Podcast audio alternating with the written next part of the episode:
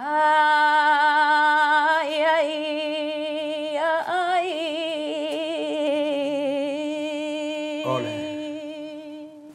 ¿Qué hay? Entre un ay y un ole, ¿qué hay? La esencia del flamenco.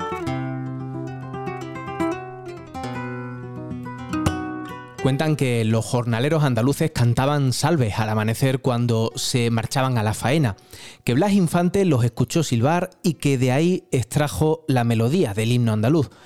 Quien hoy celebra con nosotros un nuevo día de Andalucía dice que quizá esta connotación no sea la raíz de la palabra flamenco, pero que desde luego emociona que sean sus alas. Y por eso nosotros ante la celebración del 28 de febrero queremos buscar Andalucía en las raíces del flamenco.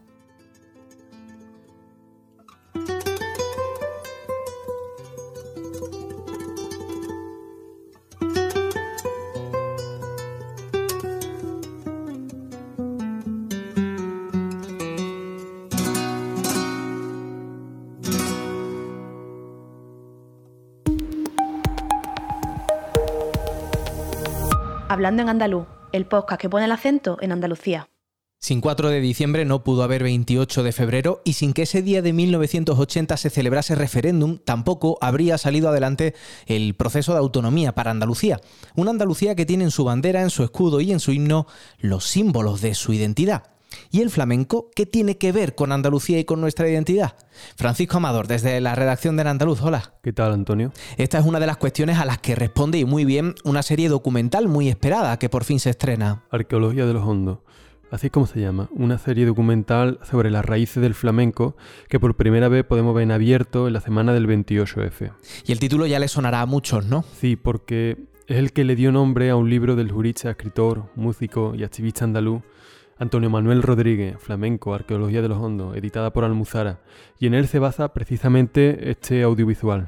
¿Qué nos enseña? Pues es un interesante trabajo documental porque por primera vez se busca respuesta al flamenco desde la etimología, es decir, desde los orígenes de la palabra y de las palabras que asociamos al flamenco. Y por eso se detiene en las raíces andalucíes, morisca, sefardíes, gitana, negra, y americanas del flamenco, en un auténtico ejercicio de arqueología, como dice su título. Y todo esto a través de cuatro capítulos de unos 50 minutos aproximadamente. Es curioso, ¿no? Porque aún hoy el flamenco, desde los mismos orígenes de la palabra, nos suscita todavía muchas dudas, muchas incógnitas. Antonio Manuel Rodríguez ejerce en esta serie a modo de narrador y precisamente una de las cosas que explica es eso, las raíces de la palabra flamenco. Y quiero traerte un fragmento de otro documental titulado La llave de la memoria, donde explicaba de esta manera. Escucha. Pero hay un yacimiento que no se puede tocar. Y en la lengua, es la palabra. Por ejemplo, jarana. Vas al diccionario, dice que jarana tiene origen desconocido. Jarana es irte de lo prohibido, de lo haram. Faralaes. Faralaes dice que viene de Francia, de farfalán como si en Versalles las mujeres vistieran de flamenca. En árabe, farah significa alegría y leps significa traje. Farah leps es el traje de la alegría. Farah es alegría. Feria viene de farah. Que nadie me diga, por favor, que la feria andaluza viene de una feria de ganado. Viene de irte de farah, de alegría, irte de farra. De hecho, malfario es tener mala alegría. Todas esas palabras son huérfanas en el diccionario y la más huérfana de todas es flamenco. Flamenco viene del árabe morisco, fela menkub. Fela significa campesino. En árabe hay dos grados de expropiación. Cuando te quitan lo material eres un mindún, de viene la palabra mindundi. Pero cuando te quitan lo material y lo inmaterial, lo que tienes y lo que eres, cuando dejas de ser quien has sido siempre, cuando lo has perdido todo y te conviertes en un marginado, en un excluido, entonces eres un menkub. Fela Menkub inicialmente. No era el arte, era la persona, el excluido, el marginado. Por eso una de las grandes huellas no está tanto en la palabra, sino en la forma de pronunciarla. Los andaluces aprendimos el castellano utilizando los sonidos que habitaban ya en nuestra garganta, las diferentes S, Z de la fonética árabo-andalusí, de la algarabía. Y eso explica la diferencia en la forma de expresarlo del pueblo andaluz. Es maravilloso, ¿no? Conocer todo lo que hay detrás de una palabra tan hermosa como flamenco. Pues en eso profundiza esta serie documental, que por cierto, además de por Antonio Manuel, está dirigida por José Antonio Torres, que es guionista y productor de cine documental, y que en los últimos años se ha forzado por contar la historia social del flamenco en nuestra tierra desde hace más de 500 años. Porque para encontrarnos con los orígenes del flamenco tenemos que hacer pues es un verdadero trabajo arqueológico. Y tanto. Eh, de hecho, en Arqueología de los Hondos se nos explica muy bien cómo el flamenco nace, si es que se puede llamar de esta manera, cuando muera el ándalus, es decir, eh, después de 100 años de soledad tras la conquista de Granada, con la posterior expulsión de los judíos, la persecución de los gitanos, y esas órdenes de asimilación a la lengua, a un dios, a la forma de vestir, a la comida y a todas las costumbres a partir de ahora castellanas. El flamenco cuando madura, cuando se hace grande, cuando se revela, en nada se parece a cuando nació. Las músicas que fueron cocinándose en el sofrito anterior al, puchero que después se convierte en el flamenco, están atravesadas por la tragedia, están atravesadas por vidas esclavizadas, por vidas expulsadas. ¿Qué pasa después de Al-Ándalus? ¿Qué pasa con todo el eje de los ritmos ternarios eh, en toda la península, los 3x4? Todo eso está ahí y la música, por mucho que se quiera prohibir, no es visible. Eh, no existían los jarochos hasta que llegó la conquista, obviamente. Eh, de la conquista para acá, pues ya los jarochos es una mezcla. Pero siempre se olvida la orilla africana. Quitando el complejo y hacer que las cosas positivas de la sabiduría humana lleguen al pueblo. La libertad. Pues el origen del flamenco es la libertad. Cuenta Antonio Manuel en su libro, y se refleja muy bien en esta serie documental, que el quejío flamenco condensa ambos traumas, el de quienes lo perdieron todo con tal de no abandonar su tierra y el de quienes abandonaron su tierra con tal de no perderlo todo, pero que el grito se quedó aquí, que por eso se canta en andaluz. En este documental quien canta Rocío Márquez, que también es su conductora. Y nos acompaña eh, por entrevistas al genial Manolo Sanlúcar, a la catedrática Cristina Cruce, a la cineasta Pilar Tábora, al exdirector de la Bienal Antonio Zoido, al académico de la lengua Antonio Rodríguez Almodóvar, al director del Centro de Documentación Musical de Andalucía Reinaldo Fernández, e incluso al director de la Biblioteca Fondo Cati Ismael Diadier. Pero también hay actuaciones en escenarios históricos y emblemáticos repartidos por toda la geografía andaluza, como la mezquita de Almonachet Real, eh, distintas peñas y entornos culturales, con artistas como Zaunia Miranda, Rafael Dutrera, Manuel Pinilla, Aviva Chauf, eh, Laura Vital o la décima muza, además de bailadores como Alba Luna y Alejandro Rodríguez, y músicos como Faical, Curis o Eduardo Rebollar, la banda morisca, Carlos Llave y José María Cala. Bueno, ¿cuándo y dónde vamos a poder verlo? Pues después de pasar por el Festival de Cine de Almería, la serie documental Arqueología de los Hondos se estrena con el primer capítulo el lunes 27 de febrero en Andalucía Televisión, continuando el martes 28 de febrero, Día de Andalucía, el miércoles 1 y el jueves 2 de marzo. Todos los días a las 7 de la tarde y luego disponible bajo demanda en la plataforma digital de la televisión pública. Desde luego merece la pena que no digan que no lo avisamos. Gracias, Fran. A ti, Antonio. Hasta la semana que viene.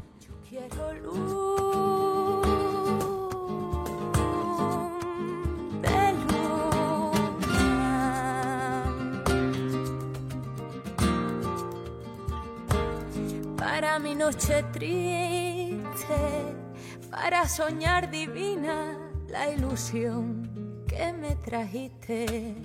Recordando uno de los versos de Juan Ramón Jiménez, cuenta Antonio Manuel en Flamenco, Arqueología de los Hondos, que el flamenco es universal porque está hecho de raíces y alas, de raíces que vuelan y de alas que arraigan, que por eso el aire huele a tierra cuando lo rasga un quejío, como si contuviera todos los gozos y las penas de todos los hombres y mujeres desde antes que existiera el tiempo. Si el guion literario de esta serie documental derrocha tanta belleza, es gracias al jurista, investigador, autor de poemarios y de novelas y sobre todo andaluz por los cuatro costados Antonio Manuel. Antonio Manuel, me alegra saludarte, ¿cómo estás? Hola, Antonio, ¿qué tal? Pues encantado de estar contigo, de estar con vosotros. Escarbar en las raíces profundas del flamenco supone un verdadero ejercicio arqueológico y cuando durante tanto tiempo hemos renunciado a nuestra propia memoria, a veces solo nos queda la etimología para encontrar las respuestas a nuestras preguntas. ¿no? Si hasta ahora se habían hecho estudios musicológicos profusos, la procedencia de los cantes, de su historia, no se había hecho hasta ahora desde esta visión etimológica y cultural. ¿Estaba hasta ahora incompleta esa historia del flamenco? Al comienzo de mi libro Arqueología de los Hondos, decía que no hay tesoros suficientes para pagar a la flamencología moderna el enorme trabajo que ha hecho para vertebrar eh, los palos desde un punto de vista musicológico. Pero creo con sinceridad que no se había hecho el mismo trabajo ni con el mismo rigor científico respecto de la palabra de los flamencos, tanto los nombres de los, de los palos como las expresiones que rodean el universo de los hondos. Y, y creo que eh, al bucear en el origen etimológico pues encuentra algo maravilloso y es que quienes han puesto nombre al flamenco son los pueblos que lo han parido. Y eso confirma dos cosas. En primer lugar, eh, que las raíces de los flamencos se encuentran en el mestizaje de los pueblos andaluces y por otro lado que las palabras preexisten a lo que hoy entendemos como flamenco. Es decir, que el flamenco eh, ha hecho suya todas estas expresiones que además pertenecen a tres familias muy claramente diferenciadas, ¿no? Unas familias vinculadas con la marginalidad, desde la propia palabra flamenco, otras vinculadas a la música, a la musicalidad, y otras vinculadas a la espiritualidad, es decir, como los tres ejes ¿no? en los que pivota el universo de los flamencos. Así que, en efecto, creo que era un campo que había que investigar, creo que hay mucho todavía por hacer, eh, mi teoría intenta ser lo más coherente posible y por supuesto está todavía abierta a muchísimas investigaciones. ¿Puede entenderse el flamenco sin las condiciones en que vivió el pueblo que lo cantaba? El flamenco está hecho de vida porque nació para sobrevivir y porque lo parió un pueblo superviviente, un pueblo resistente, un pueblo resiliente, que es el nuestro. Es imposible entender lo flamenco sin mirar las condiciones de vida del pueblo que lo vio nacer, del pueblo que lo ha engendrado. Para mí son condiciones indisociables. de, hecho, cualquier aproximación que se haga al flamenco no puede hacerse como si fuera una cómoda por cajones separadas. Tiene que ser una visión interdisciplinar, holística, que tenga en cuenta pues la musicología, que tenga en cuenta eh, la etimología, que tenga en cuenta la historia, la memoria, la etnografía y sin lugar a dudas eh, no tener en cuenta las condiciones de vida de un pueblo eh, especialmente marginado, al que se le quitó todo menos la dignidad y la memoria, es ponerse unas vendas para no ver la realidad. Por sus propios orígenes, el flamenco estaba condenado a ser un cante clandestino. ¿Fue lo único que no se pudo controlar, que no se pudo prohibir? Yo pienso que en el flamenco se encuentran muchas de las claves de un pueblo que eh, se negó a olvidar. Muchas de estas condiciones que se mantuvieron en la memoria tienen que ver con aspectos muy peligrosos, tienen que ver con la religiosidad popular perseguida por la Inquisición, tiene que ver con músicas que eh, evocaban a otros tiempos perseguidos también por la Inquisición, tiene que ver con condiciones muy, muy marginales que eran eh, abominadas por los poderosos. En consecuencia, claro, eh, hay mucha clandestinidad en los flamencos. No tanto porque pertenezca a ese periodo hermético, no tanto porque se aluda a un periodo del que se desconoce, sino por su propia obviedad. Yo creo haber descubierto en la etimología de muchos de los cantes flamencos que mm, al estar tan íntimamente vinculado a la religiosidad popular, a la liturgia eh, pues, de otras confesiones o a la musicalidad perseguida, pues evidente que las primeras generaciones quisieron ocultarlo. Y lo que pasó es que las siguientes generaciones eh, lo repitieron pero sin saber el porqué. Para mí es fundamental colocar esa clave de bóveda porque revela eh, no solamente este universo oscuro, eh, hermético, hibernado de los flamencos, sino porque nos revela nuestra propia alma como pueblo. Claro, y quiero preguntarte cómo deja de ser clandestino el flamenco y pasa de ser esa cultura maldita y perseguida a convertirse en algo universal. El flamenco se hace universal porque cualquier ser humano se identifica inmediatamente con la alegría y el dolor que lo contiene. Ahora, el proceso de cómo llega hasta el aire que todo el mundo pueda respirarlo, pues es un proceso complejo. Yo creo que hay una primera fase que tiene que ver con la abolición de la Inquisición. En el momento en que se prohíbe la persecución de lo distinto, eh, el flamenco creo que deja de ser, por lo menos para quienes lo cantan, eh, objeto de ser perseguido. Es decir, eh, se pierde de alguna manera esa condición de peligrosidad que se tenía en la memoria sin saber exactamente por qué. Luego, a partir de ahí, el proceso está muy estudiado por la flamencología, a pesar de que eh, surgiera desde, desde, la marginalidad, llega a los café cantantes, llega a la ópera flamenca el romanticismo que lo pone de moda. Es decir, llega un momento en el que el exotismo, incluso esa visión em, exótica de lo flamenco colabora para que salga de lo clandestino y se coloque en un, en un espectro público. Y luego a partir de ahí la propia creatividad flamenca, ¿no? Yo creo que el flamenco es un arte lábil que es capaz de amoldarse a cualquier estructura musical y eso ha hecho que, cale en cualquier estilo y que sea capaz de ser escuchado por cualquier persona en cualquier parte del planeta y eso es lo que lo hace esencialmente hermoso y universal. ¿no? Ahora, el que se cante o se baile en México, en Japón, en China, en Rusia, no deja de quitarle el aspecto andaluz es decir, no deja de, quitarle su raigambre andaluza, es decir, eh, su madre es Andalucía, pero sus hermanos son universales. En más de una ocasión te he escuchado decir que el flamenco fue un viaje de ida y vuelta, de ida con el exilio de tantos gitanos y de vuelta cuando muchos deciden regresar a su tierra.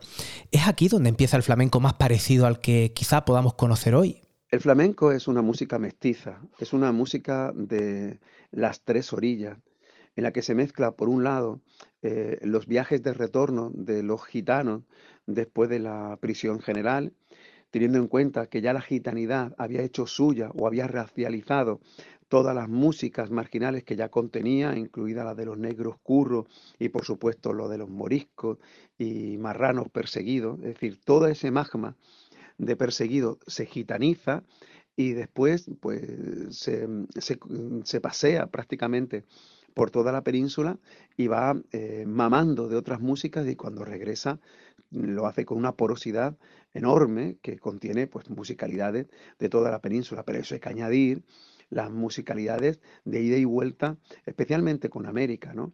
Eh, hay que tener en cuenta que no es que esperemos a que regresen, sino que fue un viaje de ida y vuelta permanente. Eso lo han repetido pues Fernando Ortiz o Antonio García de León, por poner algunos historiadores, tanto en México como en Cuba. ¿no? Es decir, el Caribe afroandaluz fue un auténtico crisol de cultura en el que acudieron las musicalidades afro eh, que ya llegaban a la península, nuestros propios negros andaluces, que son los aljarratín, como son conocidos en, África, y los negros curros, como son conocidos en, América Latina, más los jarochos, que viene de jarash, es decir, de jarayú, es decir, los que salieron, es decir, eh, nosotros fuimos capaces de exportar unas musicalidades que permitieron el intercambio eh, con los aborígenes del otro lado de la calle de agua, tanto en África como especialmente en América. Y todo ese caldo de cultivo de ida y vuelta, pues permitió lo que hoy conocemos como flamenco. De alguna manera el flamenco, por sus orígenes, es un canto rebelde. ¿Ha perdido hoy esa rebeldía? Por definición, el flamenco es rebelde. Yo suelo decir que el flamenco es la herejía del poder porque nació por y para eso, para la rebeldía, porque no hay mayor rebeldía que el negarse a olvidar frente a quienes te imponen que olvides. Es decir, no hay mejor ejercicio de resistencia que la memoria, porque la memoria es el arma que tenemos los débiles frente a los poderosos que intentan imponer el olvido. ¿no? Así que por definición el flamenco es rebelde ha ejercido esa rebeldía de forma explícita en muchísimas oportunidades a lo largo de la historia. Lo hizo en la Guerra de la Independencia, lo hizo en la Segunda República, lo hizo en todas las revoluciones ganadas y perdidas. ¿no? Y lo hizo, por ejemplo, en el proceso autonómico andaluz, ¿no? En ese despertar de Andalucía. Y es verdad que en los últimos años pienso que ha perdido un poco de esta rebeldía. No tanto en lo musical, donde yo creo que el flamenco sí ha, sí ha sido muy rebelde, ¿no? Incorporando nuevas musicalidades. Pero en las letras sí, que yo he echado en falta pues bueno, pues esos guiños eh, y esa, esa rebeldía de los Gerena, de, de los Moreno Galván, por ponerte algún ejemplo, ¿no? Yo lo he intentado humildemente con Apalon, pero creo que no es más que un ejercicio de, de reivindicación de lo que el flamenco mm, debe ser, ¿no? El flamenco cantaba contra la injusticia de los quienes morían en la mina y hoy tienen que cantar contra la injusticia de los quienes son desahuciados, ¿no? De sus casas, ¿no? Yo creo que hay unos problemas actuales en Andalucía a los que el flamenco no le puede dar la espalda, porque sería traicionarse a sí mismo. Bueno, en el flamenco habrán cambiado mucho las cosas en tanto tiempo, pero dices que hay algo que se mantiene, y es que siempre se ha cantado en andaluz y de memoria. Un símil muy revelador de lo que es el flamenco es, por ejemplo, la moda. Eh, cuando tú ves un típico traje regional de cualquier otra parte del estado, ves que está completamente fosilizado, es decir, el traje de fallera es el mismo hoy que el de hace dos siglos, o el traje de la garterana es el mismo hoy que el de hace dos siglos, pero los trajes de flamenco de flamenca cambian cada año. Pues lo mismo le pasa al flamenco, que no para de cambiar, pero hay un intangible. Decir, siempre hay un elemento que hace que sea plenamente identificable. Y a mí no me cabe la menor duda de que más importante sin duda es su raíz andaluza, entendiendo que Andalucía no es esa frontera de Despeñaperos para arriba. Estamos hablando de, una lengua que compartimos con Extremadura, que compartimos con Murcia, es decir, que compartimos con quienes eh, han sufrido eh, traumas similares y mecanismos de resistencia popular eh, muy similares. El flamenco se canta en andaluz. Es que da igual quien lo cante, si un chino, un japonés, un noruego, no, nunca va a decir he perdido el sentido, siempre dirá he perdido el sentido. Es decir, siempre lo va a cantar en andaluz. Y eso confirma otra evidencia, y es que nuestra lengua materna, el andaluz, es también la lengua flamenca y que es distinta del castellano. Eh, cuando uno ve las letras que ya escribía Demófilo hace prácticamente dos siglos, ve que lo escribe en andaluz. Es decir, porque no puede escribirlas en castellano, entre otras cosas porque no podrían cantarse así. En efecto, uno de los intangibles de los flamencos es que se canta en andaluz. Y el otro es que el, el- creador verdaderamente de los flamencos siempre será el pueblo. Hay como una criba permanente de las letras, de las músicas, que hacen que de generación en generación pasen las más populares y, por supuesto, las más eh, sublimes, ¿no? El pueblo es sublime en su creación, como decía Manolo Sanlúcar, ¿no? Y al final lo que queda en el cedazo es la creación del propio pueblo que, que, que, tiende a, la excelencia, ¿no? De manera que esa memoria que tiende a lo sublime, que fabrica el pueblo y que lo fabrica en andaluz, son los intangibles de los flamencos. Esclarecer la historia, las fuentes, las raíces del flamenco, es ahondar en esa identidad de Andalucía, es descubrir verdaderamente de qué va esto de ser andaluces. La serie Arqueología de los Hondos no es eh, una réplica del libro. Sí en esencia, pero mientras que Arqueología de los Hondos en, su planteamiento literario es un ensayo poético, lírico, pero cargado de rigor eh, sobre la etimología de los flamencos, adentrándonos en un estudio interdisciplinar que abarca desde el sufismo hacia la historia, la antropología, etcétera. En la serie eh, procuramos, tanto José Antonio Torres como yo, que fuese coral y que pudieran intervenir muchísimos especialistas, muchísimos artistas, que fueran más accesibles a un pueblo general y que lo que pudieran ver es algo tan obvio como que si el flamenco es el fruto de, de muchas culturas, será porque estas muchas culturas también son la causa y la consecuencia del pueblo que lo canta y del pueblo que lo baila. En efecto, adentrarnos en los manantiales de los flamencos es adentrarnos en los manantiales del alma andaluza, porque son la misma cosa. La voz del pueblo andaluz, sin lugar a dudas, es el flamenco y conocer eh, la anatomía de esa voz es conocer la geografía mm, y la radiografía del alma de nuestro pueblo. Yo creo que ese es el espíritu de la serie es el espíritu del libro, pero en realidad se corresponden a dos fórmulas diferentes. El libro se queda más en la etimología de los flamencos, mientras que la serie intenta abundar más en otros aspectos, incluidos los musicológicos, el baile, la memoria de los gestos, y luego además tiene joyas como la entrevista póstuma al maestro y amigo Manolo Sanlúcar, con el que compartía la hermandad en el dolor andaluz, y que simplemente escucharlo es como, eh, como quedarte absorto porque eh, tocaba como, como un dios, pero hablaba por Martinete. Arqueología de los Hondo, una serie sobre la que es quizá una de las cosas más valiosas de Andalucía y los andaluces. Antonio Manuel, gracias, un abrazo.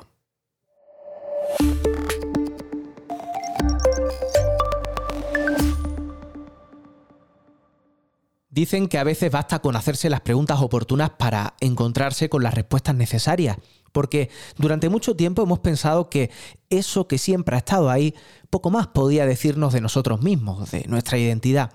Pero no podíamos estar más equivocados, y una vez más, la respuesta estaba como siempre ha estado ante nuestros ojos, o mejor dicho, al alcance de nuestros oídos.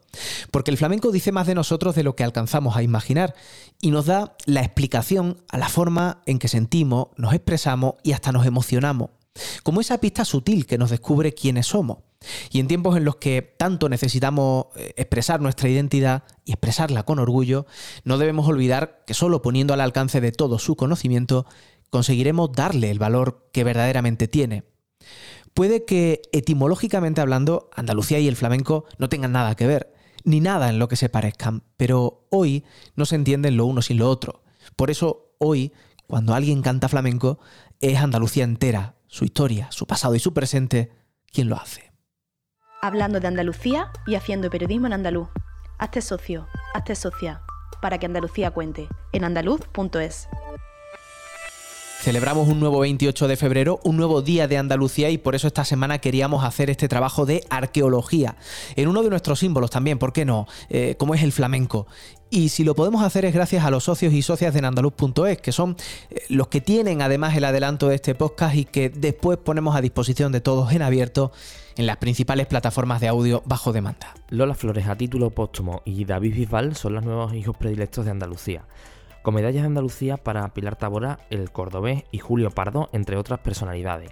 Repasamos quiénes son todos los galardonados este año con motivo del 28 de febrero. Y esto cuando Rojas Marcos ha pedido a Juanma Moreno que recupere la verdad histórica de la conquista de la autonomía por el pueblo andaluz. El histórico andalucista ha retado a los defensores del relato oficial a celebrar un debate político para su defensa. Y precisamente con motivo del Día de Andalucía, el Museo de Autonomía se abre a una programación especial hasta final de mes, con visitas guiadas, conferencias, presentaciones, talleres infantiles y actuaciones musicales. Todo esto te lo contamos ya en nuestra web en andaluz.es. Gracias Christopher Rivas, este podcast lo produce Maravedismo, yo soy Antonio Campos, la semana que viene, ya sabes, seguimos hablando en andaluz. Hasta entonces, feliz día de Andalucía.